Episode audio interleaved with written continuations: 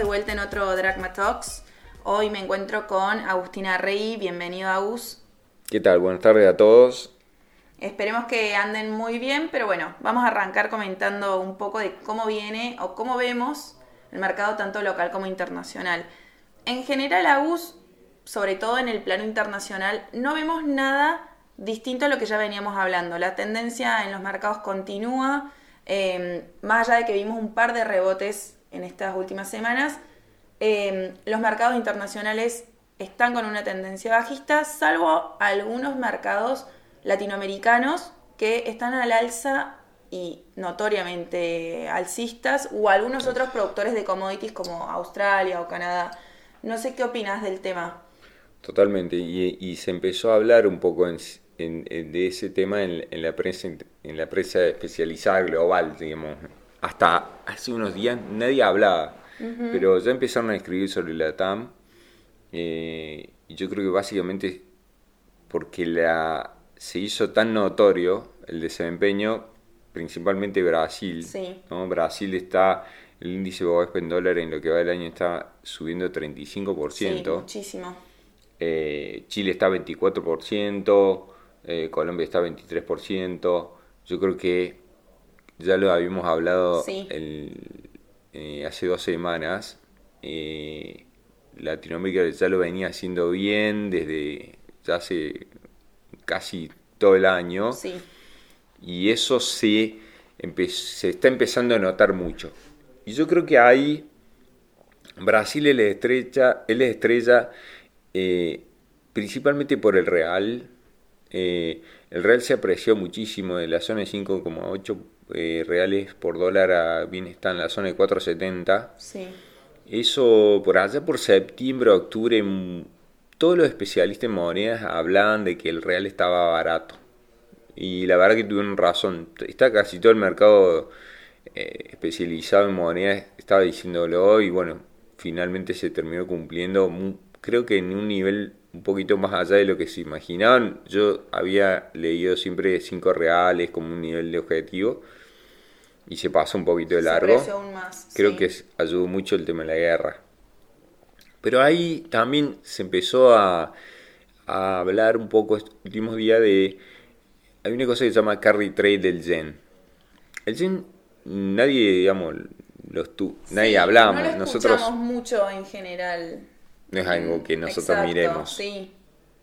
Pero la verdad que eh, cuando lo comentaste el otro día, todos lo miramos como algo muy interesante, algo que por ahí nadie percibía a simple vista, pero cuando te ponías a ver eh, este carry trade del yen, realmente era algo muy interesante. Eso es lo, digamos, la explicación de eso es la siguiente. El carry trade es un, es un, es una operación donde eh, alguien toma prestado una moneda que tiene una tasa de interés baja y la convierte en, una, en otra moneda que tiene una tasa de interés más alta y se queda con la diferencia de tasas. En la medida que los tipos de cambio no se alteren demasiado o jueguen a favor, la diferencia es importante y, y los problemas sobrellevan cuando hay que desarmar la estrategia y hay que eh, hacer la operación inversa y los tipos de cambio no jueguen en contra. Claro. Normalmente en la moneda, eh, digamos, típica para hacer carry, donde uno toma dineros, o los fondos generalmente, o los bancos, el yen. El yen pasó estos últimos meses de 100 a, 100, a la zona de 123 yenes por dólar. ¿Eso qué significa? El, el mercado está, está sorteando yen. La tasa en Japón es casi cero. Entonces, principalmente es un negocio de los, de los bancos extranjeros que tienen filial dentro de Japón. Lo que hacen, como tienen línea directa con el Banco Central japonés, toman línea, digamos, a tasa casi cero, venden los yenes y compran dólares, por otra cosa. otra moneda. Y, yo creo que una de las cosas que, esto ya sin tener ninguna prueba, pero estoy bastante segura que una de las cosas que compraron es, es, es, real. Bien. Y es Brasil. Entonces uno ve paralelamente a la sube el yen, una, baja, una apreciación del real bastante pronunciada en, términos de mercado emergente. Creo que la apuesta más fuerte de los, del, del mercado ha sido Brasil. Sí. Eh, y, y, eso creo que tiene mucho que ver con la, además de, la, del, de los fundamentos brasileros, de la suba de los, de los commodities y, todo, creo que la, la, la pata financiera de la suba brasilera está por ahí. Sí, en la cantidad de flujo de fondos que está recibiendo desde afuera. Y entonces eso creo que tiene mucho que ver. Yo creo que eso eh, va a continuar. Creo que Latinoamérica eh, en el largo plazo está muy barato respecto al resto del mundo y creo que eso va a seguir. Bien. Otro, otro tema, digamos, que, que, tiene un poquito que ver con esto es la caída que hubo en bonos. Sí, lo vimos muy pronunciado este año a la caída en bonos. Lo vemos en los fondos. Sí. Los fondos de bonos que la gente usa mucho, en lo que va el año uno puede ver que o las carteras que tienen bonos y uno siempre dice, bueno, armo una cartera y le, pongo la típica cartera 60-40, 60 bonos, 40 acciones. No ha funcionado como defensiva. Los bonos cayeron en algunos casos igual que una acción. Sí, exactamente. Era como ese equilibrio que se buscaba sumando los bonos, ya sea en fondos o directos en una cartera, eh, no sucedió en, en lo que vemos del año, no sucedió. De hecho, lo bono del tesoro, el agregado de bono del tesoro en lo que da el año cayó 5,5% en precio, ¿no? Eh, y, cosas puntuales como mercado emergente agregado en dólares cayó en 9%, un poco más del 9% en precio en lo que va el año. Entonces, yo creo que ahí, y ya hemos estado viendo recomendaciones de compra en bonos, yo creo que los fondos de bonos son una opción, me parece que hay buenos precios. ¿Crees que pueden recuperar todo el valor perdido de lo que vamos del año e incluso terminarlo positivo? Yo creo que sí. Algunos fondos seguramente lo van a hacer y, yo creo que hay oportunidades ahí, principalmente porque ya las, las tiers a estos precios son muy, mucho mejor. Bien. Y, y tampoco que las tasas, digamos, las, si bien las tasas reales todavía son este, muy negativas, las tasas efectivas, las que yo, que son, diría, las que, a las cuales yo puedo colocar dinero, eh, han cambiado mucho. Si yo digo, che, el mismo bono que compraba hace seis meses, hoy me rinde quizá dos o tres veces más. Sí, ahí, se arma un diferencial importante en ese sentido. Entonces yo creo que ahí, ahí me, me gusta, digamos, yo creo que a, pesar de que todo el mundo puede decir es temprano, me parece que ya hay cosas que ya están interesantes. Y, y, dentro de ese, de ese mirando precios de bonos, llamémosle, está un hecho que todo el mundo está hablando afuera. Sí, que es la inversión de la, de la curva de los treasuries. A ver, en realidad esta semana por primera vez vimos que se invirtió lo que es la curva del Treasury a dos años con el de 10 años. ¿Esto qué quiere decir? Que era más alta la tasa a dos años que la de 10. En realidad esto era algo que no veíamos desde 2019 y genera preocupación porque muchas veces se dice que es uno de los principales em, determinantes de una futura recesión. Pero la verdad que creo que Agus coincide conmigo, no lo vemos como un hecho tan catastrófico, por lo menos en el corto plazo. Totalmente. De hecho, yo hay algunos eh, datos históricos que lo respaldan esto, pero yo principalmente lo que uno de ellos es, yo creo que es probable que esto termine allá adelante en una recesión en algún momento. pero yo creo que antes la economía tiene que enfriarse muchísimo, para lo cual las tasas tienen que dejar de subir incluso si yo me pongo a ver las últimas ciclos, los últimos cinco ciclos de sube tasas, las tasas tienen que dejar de subir y quizás hasta empezar a bajar un poco la tasa de la Fed, me, me refiero, ¿no? Y recién ahí entra la recesión. O sea, estamos hablando de como mínimo finales 2023 en adelante, muy adelante. Incluso el otro día veíamos unos gráficos donde, a ver, desde que se invirtió la curva de bonos, llegaron a pasar hasta 33 meses antes de la recesión. Estamos hablando de más de dos años. Eh, y en eso veíamos que había un promedio entre 14 y 24 meses desde la inversión de la curva hasta que llegue la recesión. Entonces, yo por lo menos creo que si alguien se asusta y se retira hoy, se puede estar perdiendo épocas buenas del mercado también.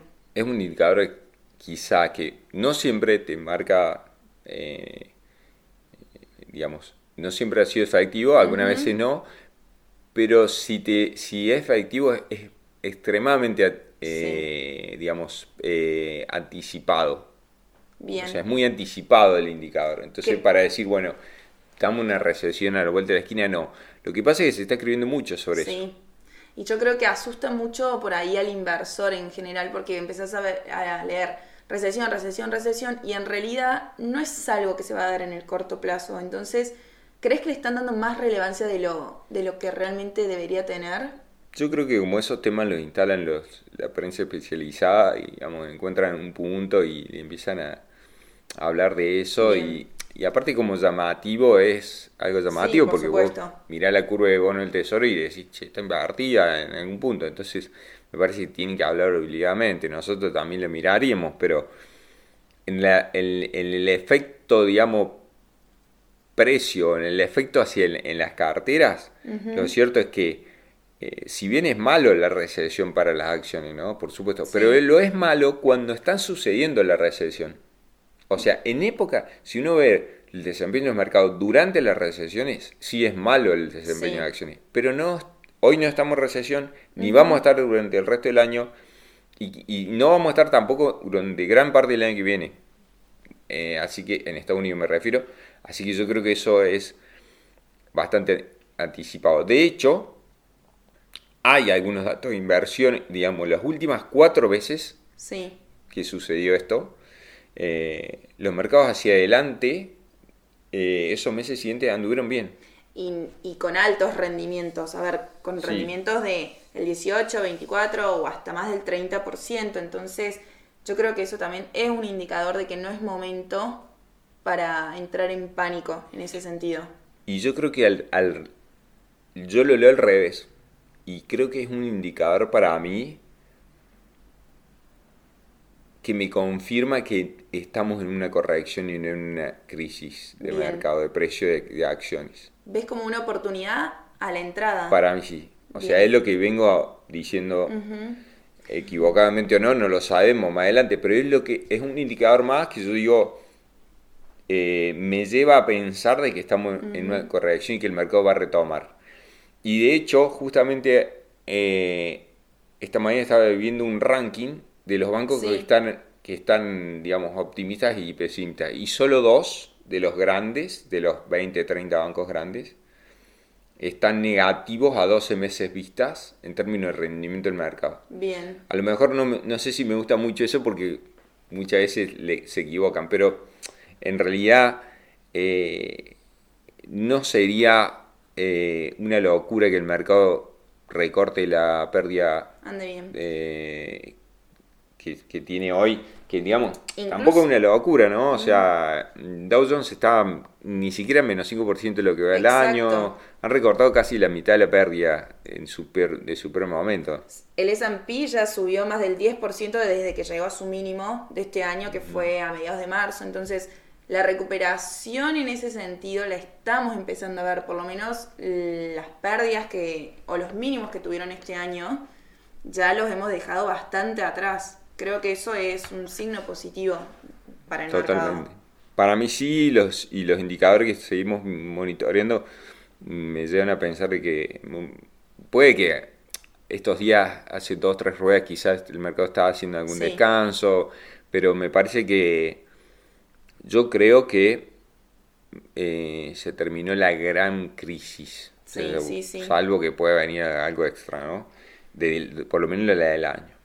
Bien, perfecto. Y en cuanto al mercado local, a ver, em, ¿qué estás viendo, Agus? ¿Qué te está llamando la atención así fuera de lo que venimos viendo en general? Yo creo que hay un, tema que se está que se está empezando a ver, digamos que es el tema de la, de la energía, ¿no? Sí, vamos a eh, estar menos complicados, me parece, ahí. El balance energético eh, va a afectar mucho el nivel de reserva. Yo pensaba que era un tema que estaba solucionado a nivel, con el acuerdo del FMI, yo lo he dicho, digamos, ese, esos siete mil y pico millones que nos devolvían, ya nos dejaba con un saldo, por lo menos para fin de año, quizá solo eso, sin, digamos, que el campo fuera más, peor o mejor o peor, por lo menos con 4 o 5 mil millones netos a fin de año, más algo que pudiera aportar el exceso de precio, o sea, o los mejores precios del complejo soja, trigo maíz, estaríamos, yo pensaba, mucho mejor que esos niveles. Pero hubo la primera licitación de gas. Y no, no tuvimos buenos resultados. A ver, eh, más o menos llegamos a pagar entre 35 y 45 dólares por BTU. Cuando el año pasado estuvimos pagando cada BTU 8,5 dólares. Entonces, tenemos un BTU 5 veces más caro que el año pasado. Eh, eso nos puede llegar incluso a... puede significar que tengamos que desembolsar entre 5 mil y 6 mil millones de dólares, obviamente, para cubrir lo que son las necesidades de importación de gas en el 2022. Eh, es mucho más de lo que se preveía, incluso con el acuerdo del fondo, todo eso, ¿crees que puede ser que el error estuvo, no sé si un error porque no dependió de ellos, pero que las predicciones con el fondo se armaron con una coyuntura mundial y lo que es guerra y todo eso significó gran parte de estos aumentos? Totalmente, ya nació viejo. Exactamente, sí, yo creo que eso pasó con el acuerdo. Entonces, desde ya que con estos niveles. Yo, hasta la semana pasada el peor número que estábamos viendo era 4.400 millones, ahora ya son 5, entre 5 y 6.500, o sea, la verdad que el sobreprecio que de commodities quizás no nos alcance ni siquiera para cubrir el aumento de, de precio en importación de gas, con lo cual nos lastima el balance de reservas, digamos, de cara a fin de año. Con lo cual el ítem que yo en principio estaba un poco más tranqui, quizás ya, ni siquiera eso. El tema, y ni hablar del tema fiscal, porque fiscalmente también te afecta, porque vos no vas a poder eliminar subsidios en la, en la magnitud que habías dicho. Eso ya lo veníamos viendo, digamos que no iba a pasar, pero con estos precios de gas. Podés llegar a tener que aumentarlos a los Exactamente. Sí. Sí, yo creo que estos precios ponen mucha presión sobre lo que son metas fiscales y acumulación de reservas eh, para llegar a lo acordado con el FMI. Y creo que eso puede ser un problemita, no sé si un problemita, pero un punto a charlar en lo que queda del año. Lo que pasa es que eh, medidos en dólares los subsidios para este año con esta situación y van a estar entre 16 y 20 mil millones de dólares equivalentes. Entonces es muchísimo el lastre tarifario que tiene, digamos, las cuentas fiscales. Y eso es un tema muy preocupante. Y yo, yo creo que impacta, este impacto fiscal que tiene esta situación nos lleva a otro ítem del acuerdo del FMI, que es el tema pesos. Exacto. Y que también se está hablando mucho este último tiempo. De lo que es la deuda en pesos. Eh, no se va a emitir, como lo hemos contado, pero se va a financiar, eh, el tesoro se tiene que financiar en el mercado. Sí. Entonces, ese financiamiento del mercado se lo va a proveer los privados y los bancos, digamos, llamémosle. Eh, por eso nosotros estamos viendo un incremento muy fuerte en los en la entrada de fondos de que nosotros llamamos temas 1. Temas 1 entonces los bancos están bajándole el X ya a esta altura unos casi 500 mil millones de, dólares, de pesos perdón, en lo que va el año y agregando temas 1 y Fondo SER y, las empresas y las personas también. Sí, la deuda, ajustada por inflación, la deuda SER creció muchísimo. Pasamos, en el 2019 significa el 7,6 del stock de deuda y hoy a febrero ya es el 18,9. Entonces, realmente la gente se está inclinando mucho más por lo que es la deuda ajustada por inflación. Y entonces, y a través de fondos, muchas, muchas veces a través de fondos comunes, que es un, es un ítem importante y que ha crecido mucho. Entonces, si yo miro los temas 1, el 74% de los temas 1 son deuda soberana, en pesos, ¿no? Y si yo miro los fondos SER, el 94% de los activos que tienen los fondos SER es deuda, es deuda soberana también. Entonces, hay un problema, y ya, digamos, me parece que con esta presión, eh, ¿cómo te diría? Con estos eh, desequilibrios fiscales que vemos que van a permanecer en el tiempo, por lo menos durante todo este año, eh, el tema de la deuda de pesos en algún momento va a ser un problema. Y yo creo que el mercado está pensando que el problema lo puede tener después el gobierno que, bien, que venga, digamos, y más si es de Cambiemos. Porque si vos ves toda la emisión eh, que hay, principalmente va hasta mayo del año que viene, y además está difícil de colocar. Va a llegar un punto que los roleos de licitaciones van a, vas a tener que ofrecer deuda más allá de mayo, con lo cual hay que ver qué pasa con los pricing de, esos, de esas licitaciones. Y puede haber un evento ahí que nadie, digamos, te renueve o algo. Por supuesto que el perfil de este gobierno es otro, es muy distinto. Y ellos si tienen que romper todo y pagarte los pesos, es muy probable que lo, han hecho, digamos, antes. Pero las dudas surgen cuando uno escucha, por ejemplo, la, la espina de decir, eh, bueno, la de peso, hay un problema ahí que hay que resolver, ya a todos se nos hiela la sangre, ¿no? Cuando escuchamos eso. Y hasta incluso esta semana pudimos hablar con algunos exfuncionarios del gobierno Cambiemos que nos, que nos confirmaron, digamos, de que eh, ellos se acuerdan, lo recuerdan y lo tienen bien presente y saben que es un hecho negativo en su currículum eso. Y que el mercado lo tiene muy presente también. Sí. Entonces yo creo que todavía no. Pero puede llegar a ser un problema. Exacto, pero es un tema. Sí. Es un tema y que quizá muchas veces algunos problemas en Argentina, viste que de pasar de estar en quinto, sexto, séptimo lugar, rápidamente pasan a ser un problema. Exactamente. Entonces, yo creo que hay que seguirlo. No digo que vaya a un problema ahora, ni el mes que viene, ni el otro, ni en los próximos tres meses, porque estos, estos meses de liquidación, de, yo los veo que los pueden pasar tranquilos, sí. Pero creo que hay que tener un, de reojo, tenerlo ahí arriba de la mesa. Perfecto. Bien.